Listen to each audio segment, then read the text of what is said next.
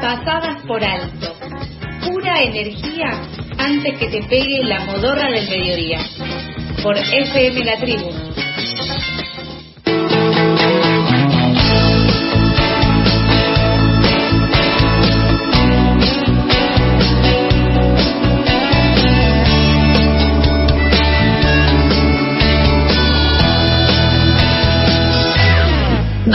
De la mañana, del mediodía, nueve minutos pasan de este mediodía, de este martes 31 de agosto, el día en el que este mes eterno llega a su fin y ya le damos la bienvenida a nuestra queridísima Dani Méndez que nos va a ayudar a encontrar, a buscar y a saber dónde están los libros. Hola Dani, ¿cómo estás? Buen día.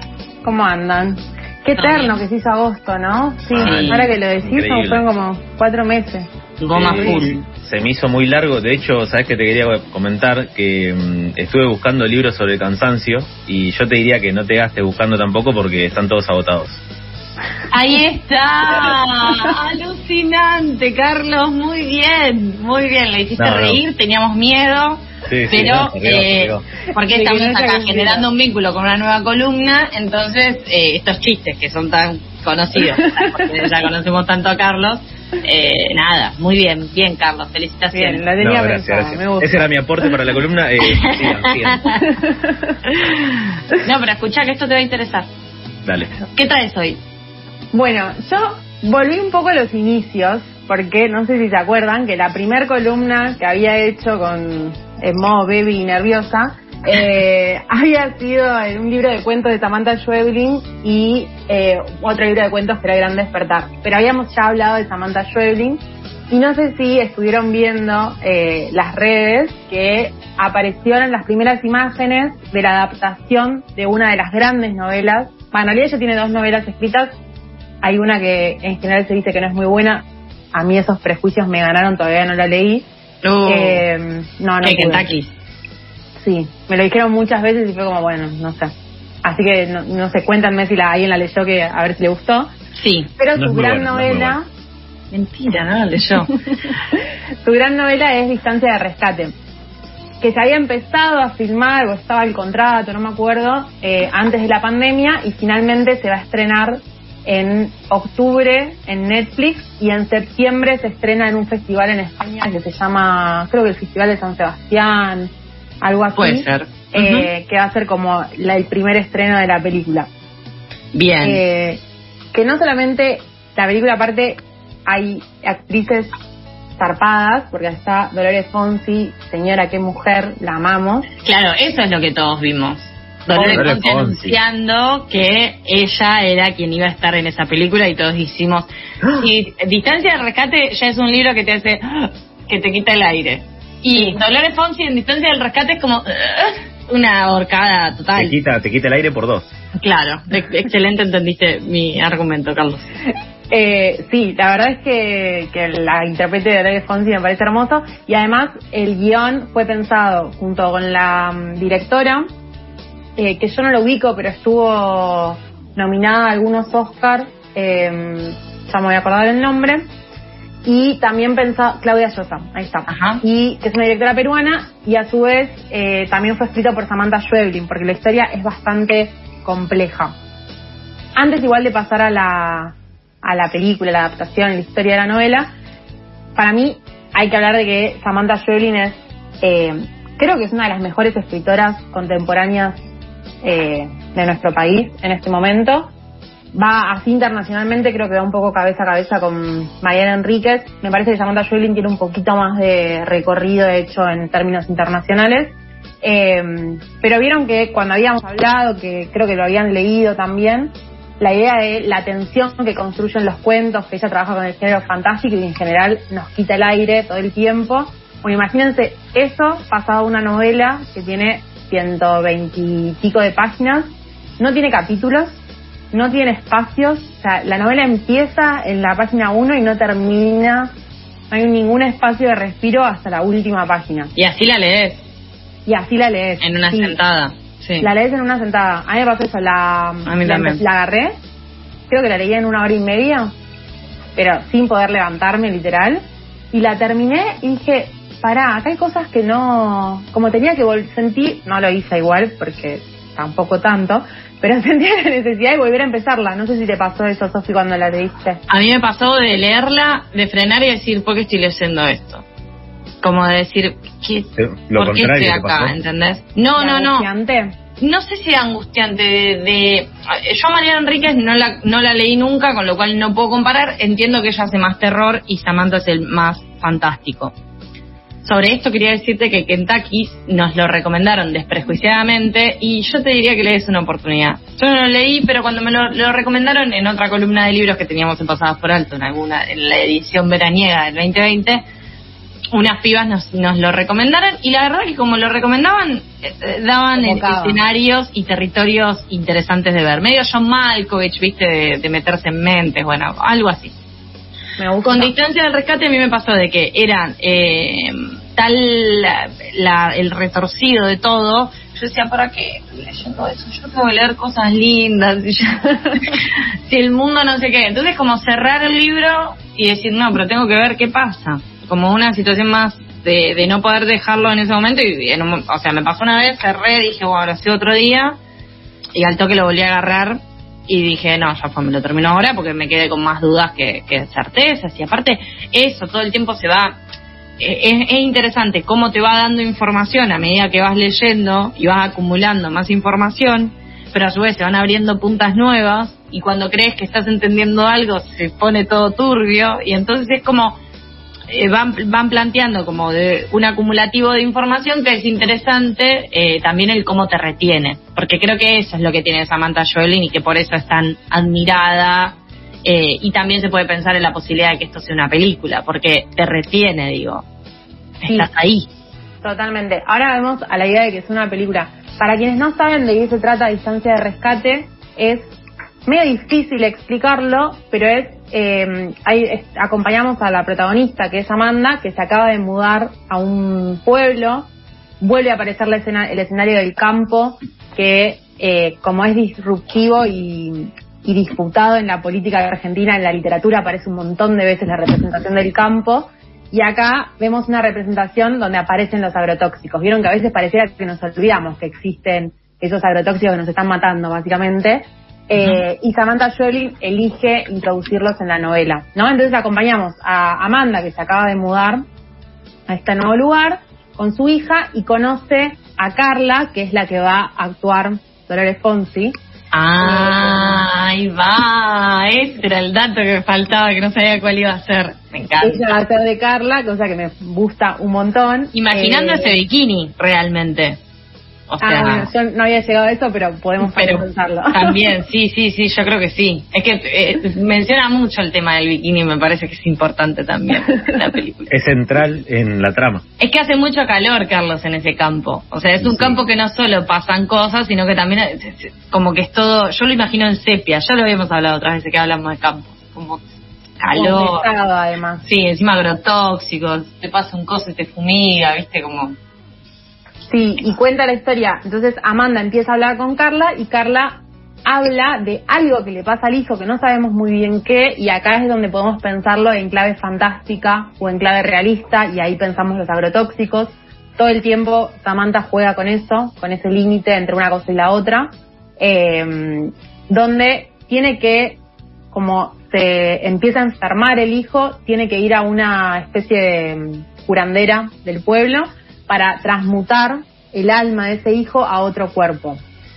Parece un delirio, pero la verdad es que la historia es eh, muy atrapante cómo está construida, porque aparte nos enteramos todo por Amanda, esto que decía Sofía de que se aparecían de una manera, eh, un poco de información, después se vuelve a reponer, como todo el tiempo estamos en esa neblina, pareciera.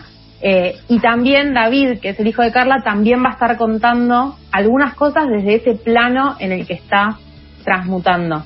Eh, y la verdad es que abre un montón de cosas la novela, es re interesante eh, y sobre todo esto, ¿no? Pensar, justo ayer estaba armando la, la columna y encontré una nota que salió creo que en Telam eh, sobre la escritura que, que está sucediendo últimamente, sobre todo en nuestro país, en donde en la literatura ingresan las problemáticas ambientales, ¿no? Me encanta. Como vieron que la literatura tiene esta posibilidad de anticipar lo que pasa muchas veces, ¿no?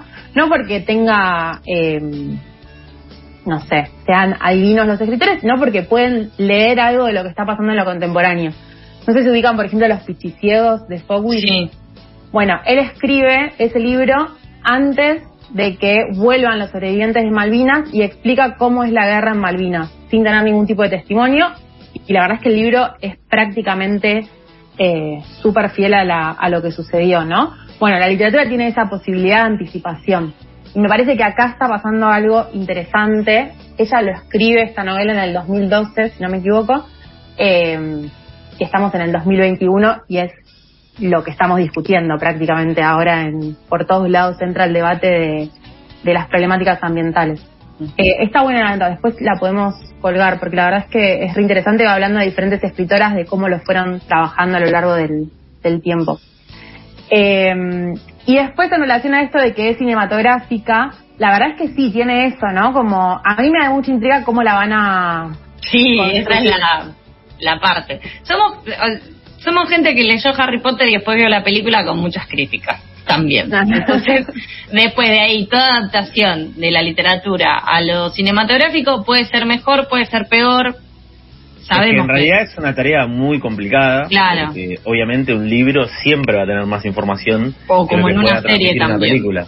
Sí, Pero, por ejemplo, como pasó con el cuento de la criada, que produjo Margaret Atwood, que lo escribió, acá también va a estar involucrada Samantha. Entonces ahí hay como una cuestión de fidelidad, de que a ver qué hizo, qué no hizo, si escribió efectivamente algún guion o si simplemente estuvo Ella estudió el visto. cine igual Bueno, durante claro. un tiempo. Entonces usó ese, esos estudios que tuvo para pensar la adaptación de Distancia de Rescate. Sí. Pero digo, te da la tranquilidad de que que esté ella, haga o no haga, bueno, va a tener el visto bueno de la autora.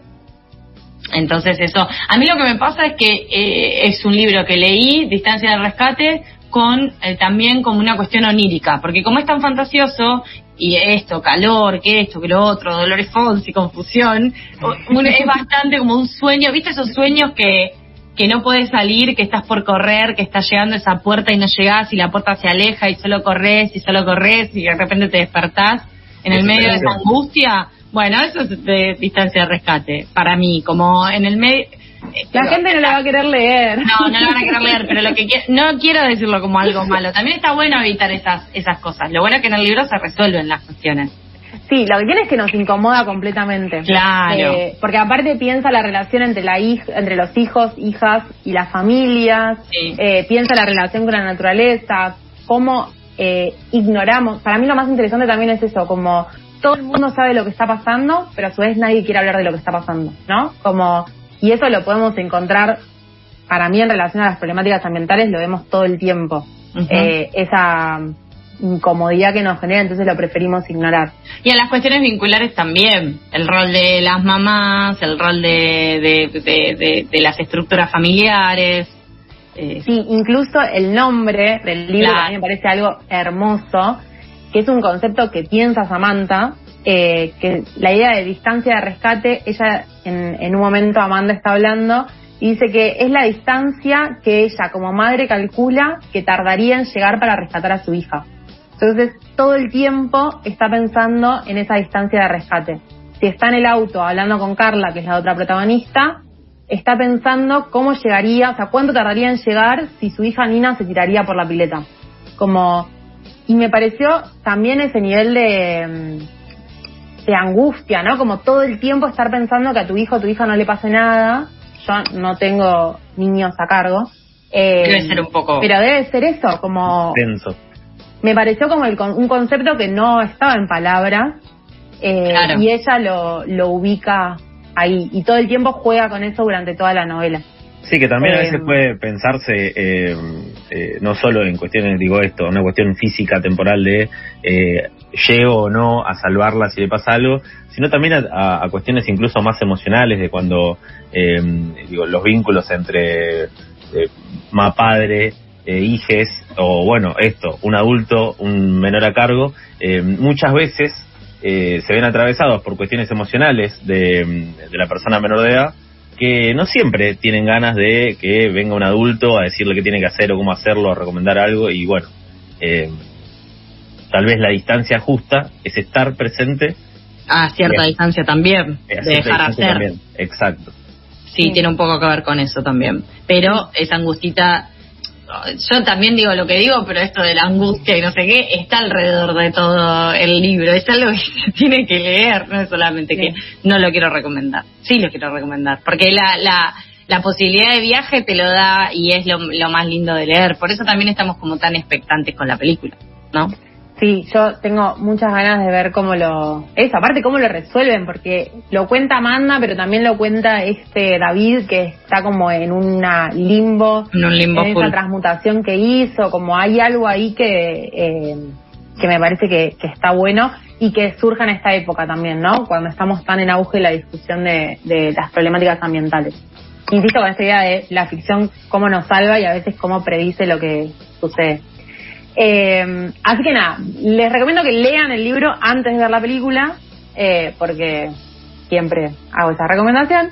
Eh, pero bueno, verla igual también va a estar buena, aparte va a estar en Netflix, como que va a estar bastante accesible. Y otro, la otra recomendación que traje también en relación a Samantha Schweblin es, no hablamos tanto de los libros que publicó, en general ella trabaja más cuentos, eso lo habíamos dicho. De hecho, Distancia de Rescate iba a ser un cuento, ella cuenta que lo estuvo trabajando como dos años, pero no terminaba de encontrarle la vuelta. Eh, y finalmente se dio cuenta que era porque no era un cuento, justamente tenía que ser algo más extenso, no se podía solucionar en 10 páginas. Eh, y finalmente lo publica como novela. Eh, y tiene otro cuento que yo diría que casi que se podría publicar como una novela, porque es un cuento muy extenso, que se llama Respiración Cavernaria, y lo publicó en Siete Casas Vacías, que es el libro que escribió en el 2015 de cuentos. Creo que, si no me equivoco, es el último, porque me parece que Kentucky, bueno, debería chequearlo, pero me parece que es el último que, que publica. Eh, y también se puede encontrar Respiración Cavernaria solo con una edición ilustrada que es muy hermosa.